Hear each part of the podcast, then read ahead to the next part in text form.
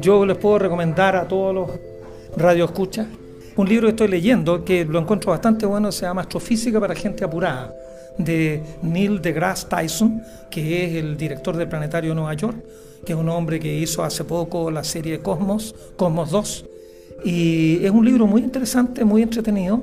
Es un libro que yo creo que puede llegar a todo espectador en el sentido que las cosas están contadas en un lenguaje bastante coloquial y bastante ameno. No se mete en grandes disquisiciones físicas, porque de repente uno al explicar algunos temas puede ser un poquito complejo. Los temas uno, aunque los explique en palabras, los temas son complicados, pero él elude con bastante eh, maestría las cosas más duras.